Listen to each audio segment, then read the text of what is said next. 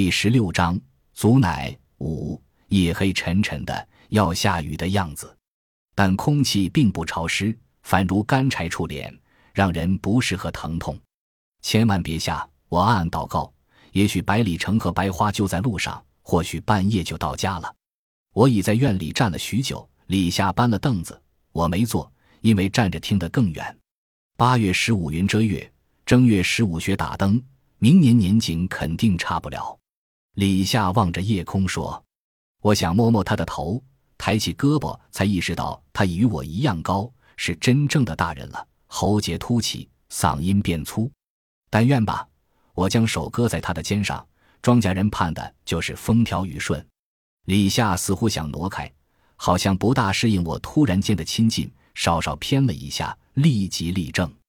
我一开手，别陪娘站着了，他明天还要搂柴火。我叫他早点睡。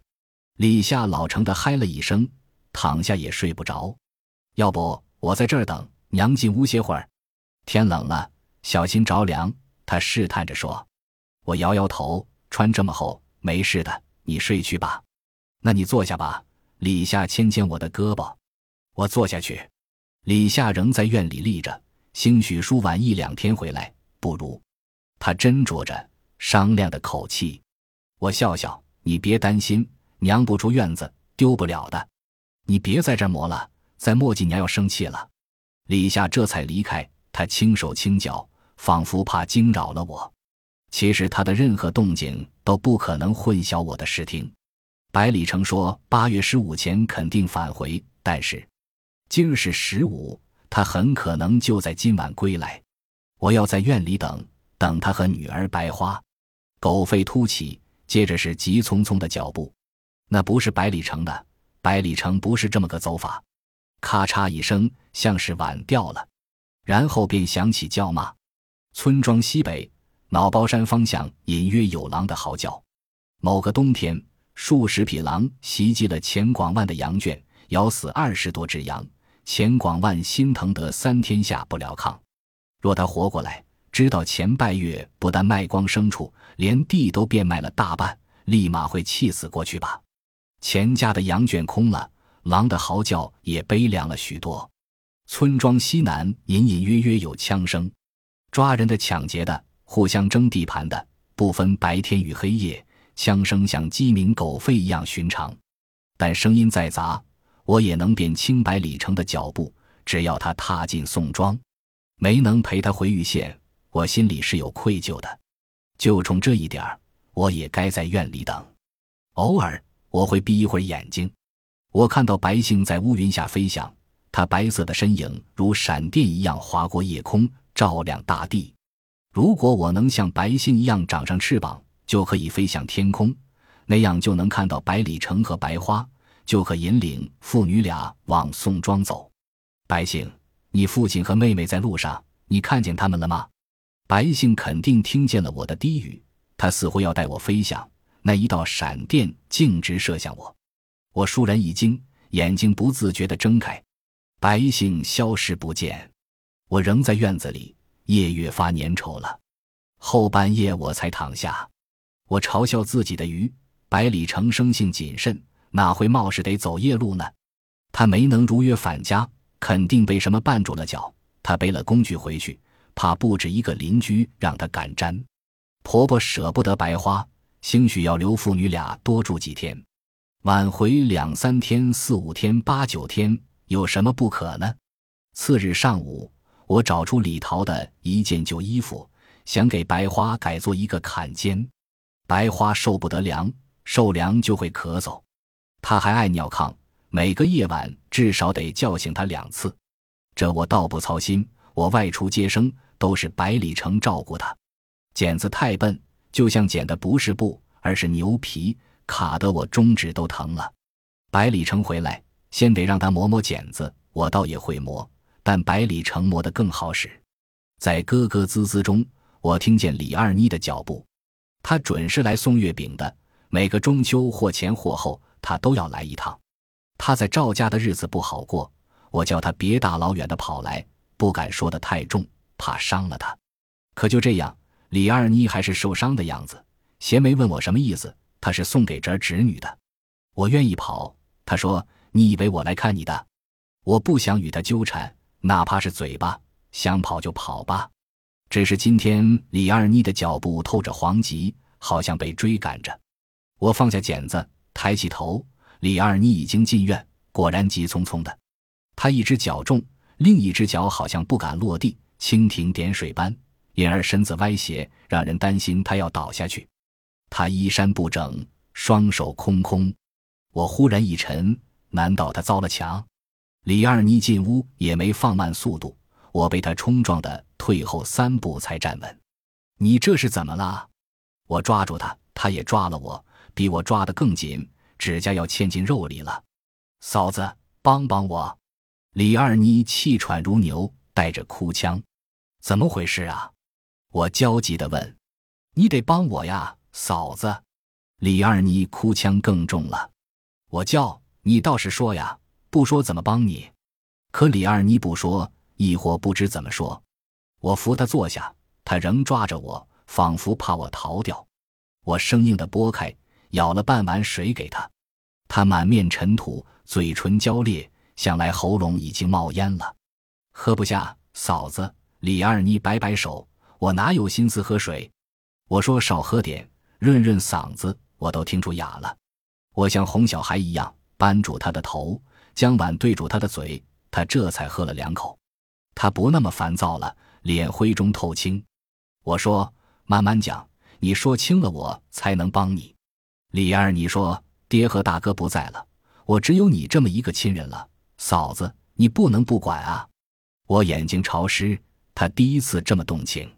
我说：“你把我急昏了，我就帮不了你了。”我猜也是。问题出在赵晋元身上。如果和别人的女人鬼混还好，半月二十天还能回趟家。自前年吸食大烟，很快就上了瘾，整日泡在张北城的烟馆，数月不回，回来也是为了拿钱。赵胖子对赵晋元在外面找相好睁只眼闭只眼，但反对他吸大烟。就在昨日，赵晋元和赵胖子大吵一架，赵晋元要钱，赵胖子不给。孰料夜里，赵晋元撬了赵胖子放钱的匣子，全部扫空。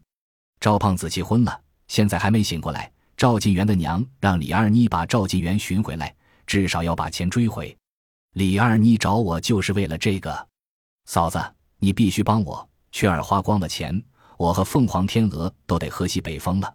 李二妮的目光死死箍着我，生怕我不应或开溜。赵胖子真够不幸的。长子加高自家烟囱，从房顶摔下来，腰摔坏了，起不了炕。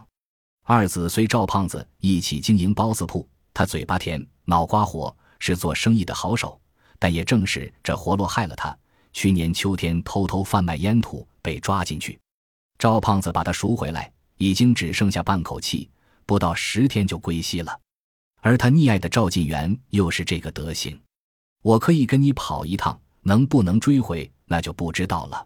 我说，钱家那么厚的家业都快被钱拜月败光了，赵胖子那几个钱哪经得住赵晋元折腾？若再染上毒瘾，那是分分秒秒的事。李二妮站起来，歪青了一下，那就走啊，晚了就被他花光了。我说，快晌午了，总得吃口饭吧，饿肚子走，几时能走到？李二妮重又坐了，你吃，我等着，我是吃不下。我说。你半路饿昏，我该丢下你还是背你？对了，你的脚怎么了？李二妮说走的极崴了。我说，屋漏偏逢连阴雨，你崴成这样怎么走？李二妮说我没事的，嫂子拖不了后腿，你快吃吧。我拿出些剩饭准备热热，忽然想起一件重要的事，问他带没带良民证。李二妮愣住，在家里呢，还要良民证。我说：“姑奶奶呀，你是只吃包子不问世事啊？没有良民证进不了张北城。良民证是为蒙江政府发的，每次接生我都得带在身上以供盘查。张北城门口查得更细，我上个月刚去过。”李二妮快哭了，那可怎么办？我说：“回家取呗，你不带进不了城不说，没准还得掉脑袋。”李二妮脸扭得像踹扁的包子，天呀！一来一回，天就黑透了。我想了想，说：“我陪你先回家，取了证再去张北城。”李二妮哽咽：“那就辛苦嫂子了。”她抹抹鼻涕，顺手在腿上擦了。我热好饭，给李二妮盛了一碗。李二妮摇头说：“没胃口。”我沉下脸：“我可没包子，只有这个，不吃你就饿着，昏在路上我可不管。”李二妮失魂落魄的，慢吞吞的抓起筷子，夹一片菜叶，嚼半天。照他这吃法，要到后半晌了。那会儿急得半刻都等不得，这阵儿却又嗅住。我匆匆扒进肚里，放下碗就往外走。李二妮叫：“你去哪儿？”我没好气的：“李下搂柴去了，我到前院给他留个口信，回来就走。”我的目光落到他的碗上，重重强调：“我家的饭不是风刮来的，不许剩。”我返回，李二妮竟然吃干净了。不知他是饿了，还是我的话起了作用。他的前胸洒进了菜汤，还沾了根萝卜丝，嘴角沾了块土豆泥。这就走。他讨好的望着我，擦擦嘴巴，我怕他难堪，扭过头。李二妮唉了一声，又不是去相亲，风一吹满脸土。他自己先轻看了自己，难怪赵金元在外面胡来。这些话我不敢跟他说，照他的心性，过了这个坎儿，眼角照样向上斜跳。咋还拿你的东西？见我加了包袱，李二妮瞪大眼。我说。这你别管，我答应你找赵晋元，翻遍张北城也要找到他，别的你就不用操心了。李二妮咕哝：“你怪累的。”我没搭理他。李二妮崴了脚，身子歪斜，走的倒并不慢。我怕他摔跤，有意放慢速度。他不停的催我，不时埋怨：“你这么大的脚，这么长的腿，怎么跟老驴拉磨似的？”我回应他：“我没长翅膀，长了你就追不住了。”白杏闪出来，我下意识的望望天空，空空荡荡，只有几朵白云。李二妮取了良民证，两人往张北城方向日益偏西。李二妮慢下来，满嘴都是呼哈的声音。我几岁就开始走了，从虞城到单县，从单县到塞外，并不是每次接生都有驴马骑，都有车坐，步行来去的时候多了，一日走几十里，从来不用歇的。李二妮哪吃过这样的苦，就是被赵晋元嫌弃，也是天天有包子吃。我扶了他，防他跌倒。又走了一程，他整个人变成风箱。幸亏吃了那半碗饭，不然早就瘫了。我说谢谢吧，李二妮说不用。他的头和脖子往前伸出老长，像吃力飞行的大雁。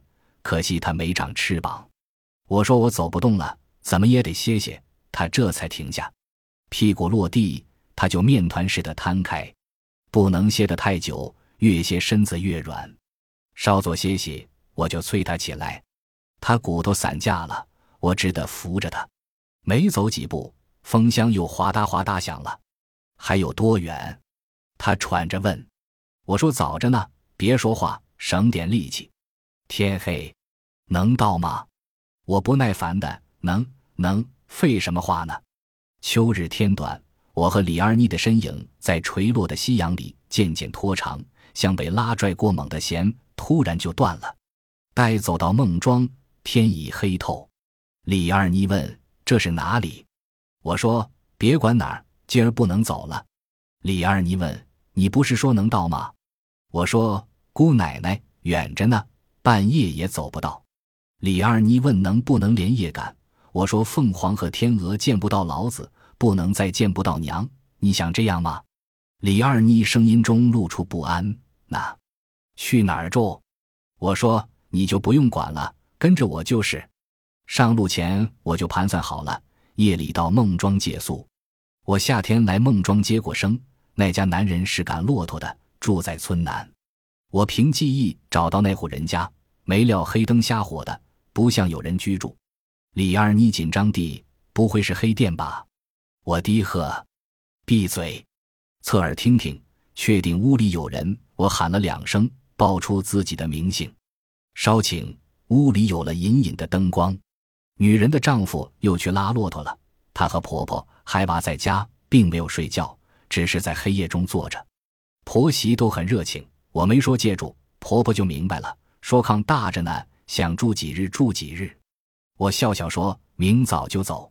李二妮龇牙咧嘴，自进屋就不停的哼哼。我给她使眼色，她却不看我。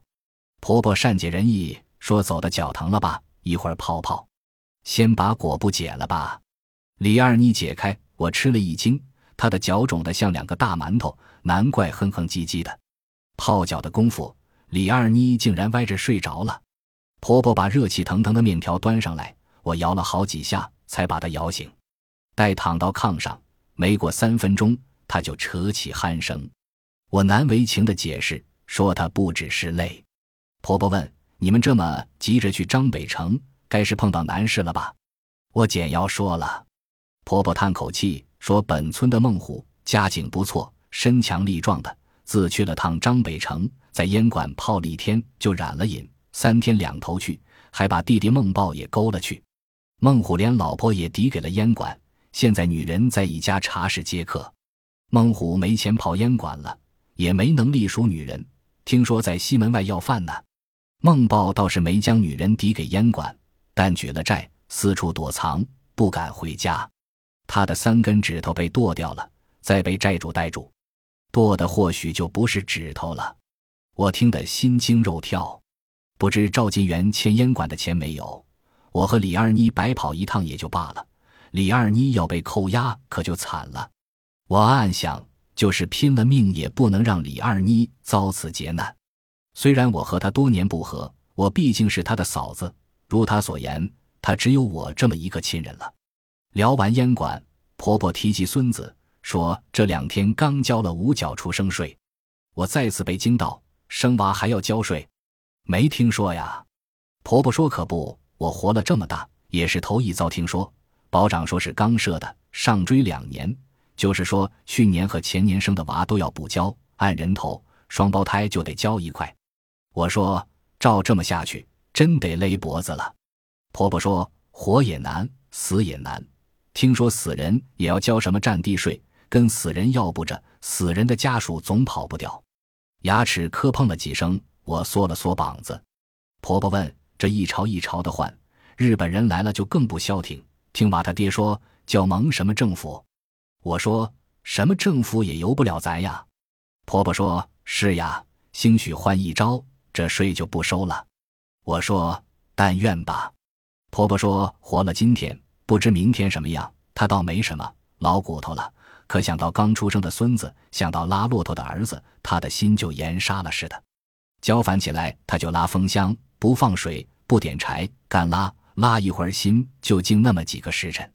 晚上他要念大半夜经，为儿孙祈福。我说：“你老早就信佛了吧？”他说：“信是早就信了，只是真正的经不会念，除了阿弥陀佛，就是菩萨保佑，心诚则灵。”菩萨该不会怪我的。又说村里的女人和他一样，也只会念这么几句，整天担惊受怕，念念就踏实些。乔师傅，你是观音弟子，你会念很多吧？真想让你教教。我说我不比你强，心诚就够了。婆婆嗯了一声，说的是呢。呀，不早了，你睡吧。我还想和他聊聊，我没有睡意，又想他可能要念经。不敢也不忍打扰他，我闭了眼，看到飞翔的白信，自由自在，无拘无束。本集播放完毕，感谢您的收听，喜欢请订阅加关注，主页有更多精彩内容。